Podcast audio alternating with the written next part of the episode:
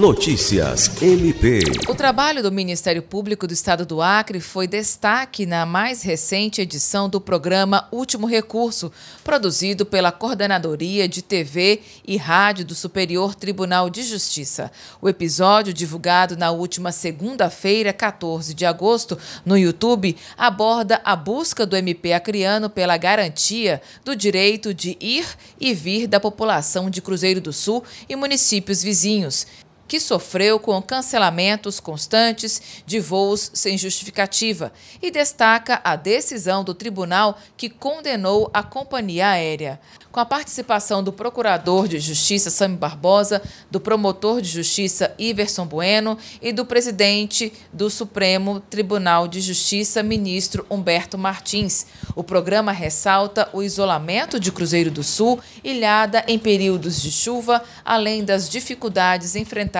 pela população em virtude dos cancelamentos dos voos, em especial durante o início da pandemia da Covid-19, quando a companhia aérea chegou a interromper a operação na cidade. Alice Regina, para a Agência de Notícias do Ministério Público do Estado do Acre.